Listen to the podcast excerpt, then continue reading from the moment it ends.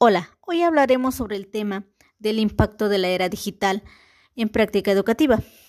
Bueno, como ya sabemos, las TICs forman parte de nuestro nivel económico, social y tecnológico que se está viviendo en la actualidad en nuestra sociedad y las instituciones educativas aún no se, aún no se pueden mantener al margen, ya que se, debe ya que se deben adaptar a características individuales y, a las necesidades propias de los alumnos, y así poder ser más flexibles durante la trayectoria académica y también poder facilitar el desarrollo académico. Bueno, en la actualidad, usando las TIC en la educación, también nos ha facilitado el aprendizaje contributivista y significativo, ya que el alumno al utilizar las TIC, va construyendo su saber mediante una unión de conocimientos previos que él posee con la adquisición de nuevos conocimientos que va aprendiendo en la búsqueda, en la búsqueda de información con las nuevas tecnologías. Una de las ventajas que tenemos con las TICs al usarlas en la educación es la motivación, el interés, la cooperación, la iniciativa y la creatividad, al igual que la autonomía y la alfabetización digital y audiovisual. Ya que con estas este, ventajas que, que debemos de tener para utilizar las TIC en la educación, con eso este, el alumno se motiva al utilizar ciertas herramientas de las TIC, donde puede permitir al alumno aprender una forma más atractiva y divertida. También en el interés son los recursos animados ya sea como video, audio, gráficos, textos y ejercicios interactivos. Igual en, lo que es la cooperación, en las TICs es un proceso de realización de experiencias, trabajos y proyectos en común. En lo que es la iniciativa y la creatividad, el alumno desarrolla su imaginación y el aprendizaje por sí mismo. Igual en la autonomía, con la llegada de las TIC también nos ayuda de, bueno, también viene este, la ayuda del Internet hacia los alumnos. Así dispone de infinitos números de canales o gran cantidad de información. En la alfabetización digital y audiovisual también nos favorece el proceso de adquisición de conocimientos necesarios para conocer y utilizar adecuadamente las TIC.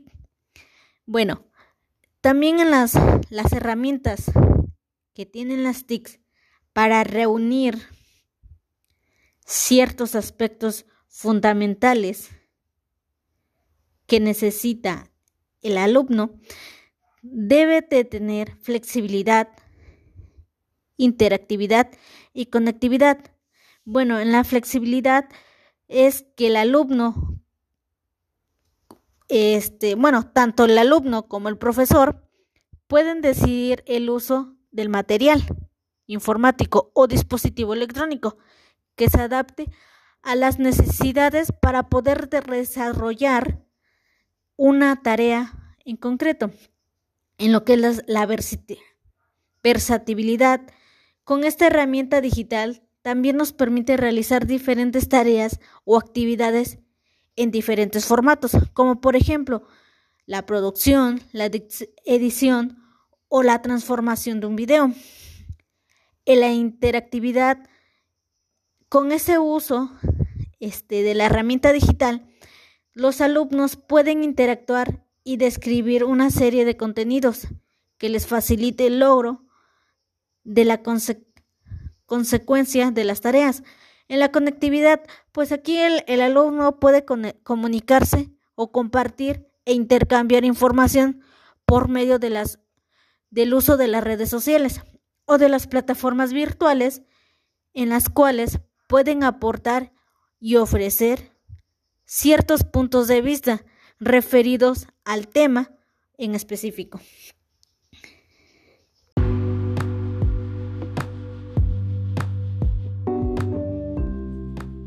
Hola, hoy hablaremos sobre el tema la importancia de la sociedad civil en México. ¿Qué es?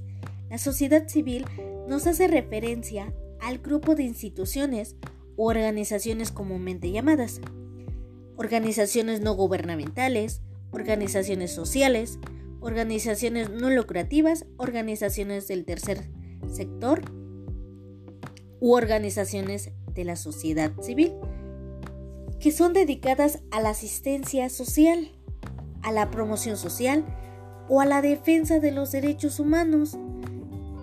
Estos nombres son utilizados para denotar formas en que los ciudadanos se agrupan para, llegar, para llevar a cabo objetivos comunes, que pueden ser la solución de problemas, la satisfacción de necesidades, la defensa de sus intereses y la presión para obtenerlos.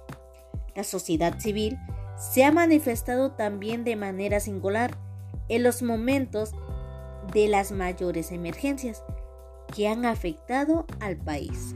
A continuación les voy a mencionar un movimiento civil. Este movimiento ciudadano por la justicia 5 de junio. Este movimiento civil ocurrió por el desagradable incendio de la guardería ABC el 5 de junio del 2009. Dicho movimiento social fue conformado por los padres y representantes que perdieron a sus hijos ese día, a raíz de un terrible suceso, en que los 49 bebés murieron tras incendiarse la guardería en la que se encontraban. La guardería ABC localizada en Hermosillo, Sonora, no contaba con los mínimos requerimientos de seguridad, la protección civil, lo que conllevó que el incendio no se pudiera controlar. La guardería pertenecía al Instituto Mexicano Social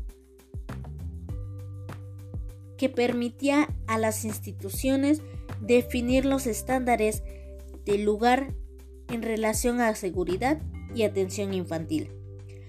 La guardería ABC no contaba con las instalaciones necesarias para enfrentar una emergencia de tal magnitud. no había salida de emergencia. La única manera para escapar de la guardería era a través de la entrada principal. Tampoco había sistemas contra incendios ni extinguidores, las alarmas de humo no funcionaban y el personal no estaba bien entrenado. La guardería era una bomba de tiempo.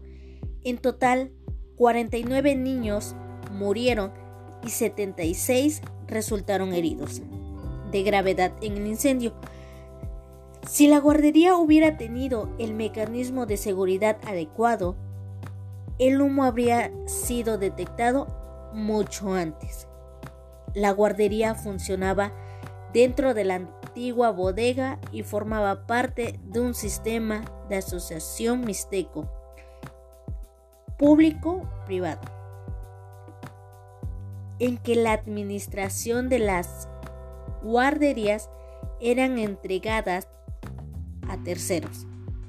A pesar de sus evidentes fallas, ABC había pasado una inspección de seguridad del gobierno solo dos semanas antes del incendio. En los últimos cinco años, los padres de los 49 niños muertos han presionado a las autoridades en dos fuentes. El primero, justicia por los niños que murieron o resultaron heridos el 1 de enero de este año fue dejada en libertad a Delia Irene Botellano Amante, la funcionaria gubernamental que llevó a cabo esa última inspección de seguridad de la guardería. Con su, con su liberación, nadie ya particular o funcionario de gobierno está en prisión por las fallas sistemáticas que conjugaron a la tragedia del ABC. Daniel Wensch son activistas del movimiento de 5 de junio, llamado así en homenaje a las víctimas. Dicen que la libertad para Botellón es otro eslabón en la cadena de la impunidad.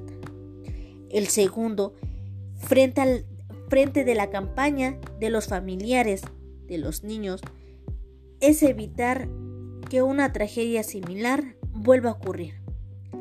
Para ello, tienen una página de internet donde el público puede reportar casos de guarderías sobre las cuales hayan sospechas, sospechosas, las organizaciones entonces se encargan de hacerles seguimiento. A pesar de que inicialmente hubo demostraciones de duelo en todo el país y apoyo a los padres, cambiar la situación ha sido una tarea muy difícil. Una legislación para regular los estándares de la seguridad en las guarderías mexicanas, conocidas como la Ley 5 de junio. Fue aprobada en el gobierno pasado. Sin embargo, solo 5 de los 32 estados mexicanos la han puesto en vigor. ¿Se has aprendido algo?